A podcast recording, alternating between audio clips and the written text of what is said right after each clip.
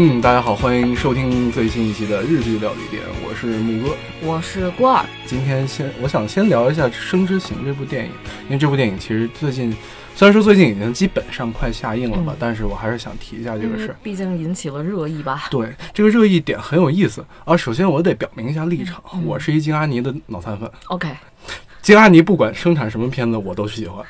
但是我其实就想说，这个片子是我们想，我想稍微客观的聊一下这件事儿啊，因为最近我听到了，因为我看了之后，我其实很喜欢，包括那个漫画我也很喜欢。我觉得他在这个校园欺凌的这个外壳之下，他关注了一些非常有意思的人物的成长。而我最近听到了一些比较负面的评价，关于这个片子，其实我不是很喜欢。我在这儿必须要怼一下，好怼，我非常不爽。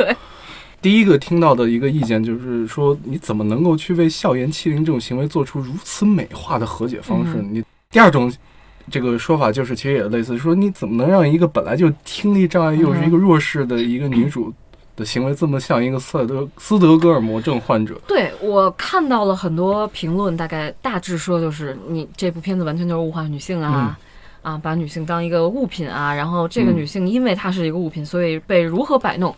都可以，他其实，在剧里就是一个穿针引线的这么一个作用。嗯，啊，我看到很多 diss 他们的。所以，其实我觉得你提到这个评价，让我非常的在意的一点，就是我觉得这些人可能都没有理解“生之行”的含义。嗯，那么现在我简单来说一下这个我的一些想法。好，呃，首先，我觉得这个东西它肯定确实是一个校园霸凌事件。嗯，这个我觉得毫无疑问的，因为。引用了一下 Know Yourself 的一个文章，他说，其实他的一个标准就是，呃，攻击性的行为对他人的身体或者心灵造成困扰，这个很重要。就是说，一个是他他的一个两个特点，一个是他的权利是不对等的，就是说他的力量是不对等的，一定是一个强者欺负弱者。第二个就是它是一个重复发生的一个东西。那么这里面其实是分成三种角色，一个是施暴者，对，一个是受害者，还有一个是目击者。这三种角色，其实在他这部电影里面都或多或少有所体现。他们他们的这个呃经历这个事件，然后以及他们之后的创伤都有所这个体现。但是呢，我是觉得霸凌这个事件，它只是一个怎么讲？它是一个催化剂，它是一个表层的一个事件，它是一个可以理解为剧情需要吧？我觉得它是一个必必须推动这个故事发展，把这些人凑在一起。对对对。的一个很重要的一个东西，那么它这个是一个故事的推动力，但它不是这个故事的主角。没错。说到这儿呢，我就想说，其实各位听众老爷们，你们有没有注意到这个男女主之间的这种微妙的这种关系？他的这种关系是其实是发乎情止于理。如果我来定义它，它是一个相互拯救的一个关系，就是说，它并不是一个像这种单向的斯德哥尔摩霸道总裁爱上我，对对对，不是我爱上霸道总裁，其实是它并不是一个这样的一个关系，它其实是两个人互相救赎的一个故事。我们看人物的话，萧子和江江野之间的这种关系，它绝对不是这种单向的。那么，当江野因为愧疚无法靠近萧子的时候，其实是萧子先伸出了双手。而焦子在自己长期被孤立，又是害怕麻烦别人，觉得自己就是个累赘的时候，想死的时候，这个时候是将爷把他救回来。对。所以，其实这一点，我觉得这个是这个故事一个非常重要的主题，就是说，如果你经历过这两个人，不论你是在友情还是在爱情中，你相互救赎的时候，你一定能够明白这种关被关注、被支持、被保护、被爱的感觉。那这个东西其实是这个片子里面刻画的非常非常细腻，也是我非常佩服金阿尼的一点。它有大量的特写，有大量的这种景深的变化。它通过这种电影化的语言，它来展示了这种非常细腻的心理的描写，甚至也包括。最后，男主他放下，他是用一个非常有象征意味的一个意象，他放下了堵住耳朵的手，他那个所有人脸上的那个胶条的这个叉叉就剥落下来。其实这个就，这是男主的听力障碍，嗯，这是他的听力障碍，这个跟女主有异曲同工之妙。他不是生理性，他是一个，如果你去拒绝接纳自己，拒绝接纳这个世世界的话，你就是无法。心是封闭的，对你封闭你的心，你是无法获得成长，你是无法享受这个世界给你的快乐的。所以呢，其实我觉得这两个人的互动关系其实挺生动的。就是说，他最开始是互相伤害，因为可能我能理解，因为作为男生，小的时候你会吸引自己喜欢女孩子的注意力的时候，你就会做一些很出格的事情。然后在这个时候，你发现你又不懂得什么是代价，什么是这种边界，那你伤害了他，你付出的这个代价，你的愧疚感会伴随你一生。对。但是在这之后呢，他们又是。互相帮助，互相修复彼此，然后最后一起成长，最后越走越近。我觉得这个是一个，真的是一个。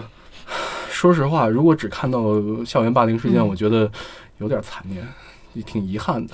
它里面有很多的东西供大家解读，所以这个就是我想这个表表达的这一点，就是说大家在看电影的时候呢，我希望大家也不能叫希望吧，我觉得大家其实可以关注到他更多的东西，设身处地去共情这样的人物，而单纯的只是因为说别人有这样的说法，我就要跟随这样的说法，或者说我只能看到这个东西，其实未免我觉得。不是说不好，我觉得挺遗憾的，因为这个世界本来就是丰富多彩的。如果你只看到一一面的东西，未免是很遗憾的一件事。但我恰恰跟你想相反啊，嗯。正因为你说世界丰富多彩的，所以就是说，很多人他可能只能看到黑色，没错，但是其他人可能能看到彩色。我觉得这也是世界丰富多彩的这个有趣之处。因为我其实呃也是你安利我的嘛，我其实嗯。一直想看，一直没有时间，然后后来我去看了一下，嗯。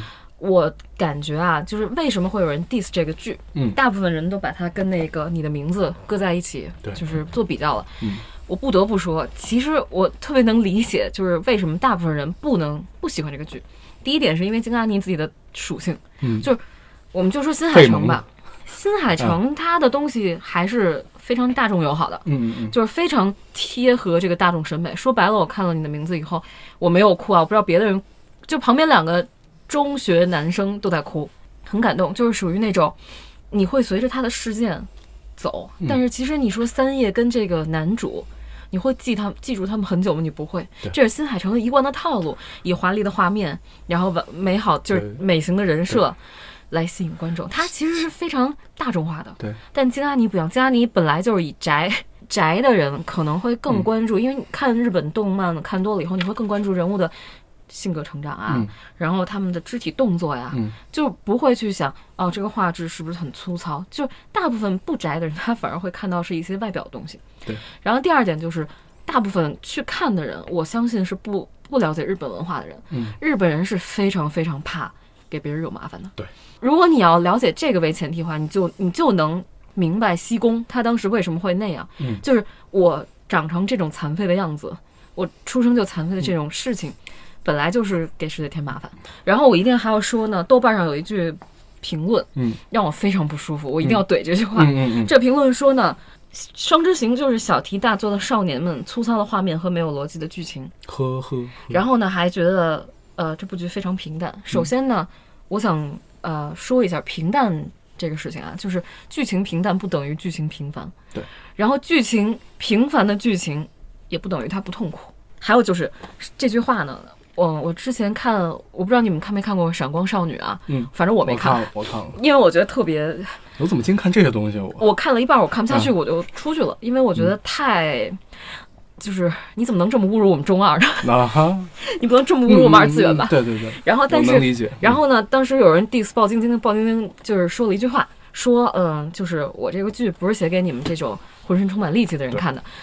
这句话我要一就是同样送给看《生之行》然后给打低分人。嗯，就是什么叫小题大做少年们？就是少年少年时代所有的事儿都是大事，都是大事儿，都是大事。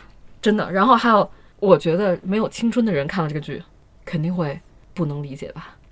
是的，就如果因为我我属于那种青春里的事儿，可能一嗯，然后到现在回头看都觉得十、一百、一千那种，嗯所以就如果你没有青春的话，你怎么能体会这种这样的心情，对，这种细腻的？对。然后还是还有人说他的格局比新海诚小，这就让我最不能接受的一点了。就如果你能把生活里的事儿，嗯，一个特别小的事儿，放成一个特别大，包括呃人性涉及到人性、涉及到社会这样一个故事，嗯，它格局怎么可能比单纯的跨越时空的恋爱这种 这种剧情要格局小呢？嗯多说一句嗯啊，其实我觉得你的名字其实体现的是一种，也是一种我们当下对于美好爱情的向往。这个东西是因为正是因为我们得不到的，所以它才有它的一个怎么讲呢？它有它的一个价值。也不是所有人都得不到吧？呵呵。但是，所以就像你说的，在平凡生活中的这些故事，反而是更有冲击力的，而反而可能也是我们更不愿意面对的，嗯，因为它真的可能就是代表了我们一部分的过往。对嗯最后，最后一个小问题啊，你觉得声音真的有形状吗？声波声音的形状是什么样的？怎么说呢？嗯如果你定要去形容的话，嗯应该是呃，一般大家都会把光和声说在一起嘛。嗯嗯嗯，我觉得可能声音的形状应该应该是光吧。所以声音，我我我是一个媒介学者，我的本科我的研究生专业学的是媒介，那就是说我们这个载体的介质，它一定是有一个介质的，尽管你我们看不到它，但并不代表它不存在。没错，呃，声音的形状是一个非常有趣的比喻，我相信每个人对他都有自己的答案。对但是我们不能否认的是，他一定在，他一定会在这儿的。他给我们希望，他是黑暗中的一束光，可能对每个人的意义都不一样吧，但是他一定在。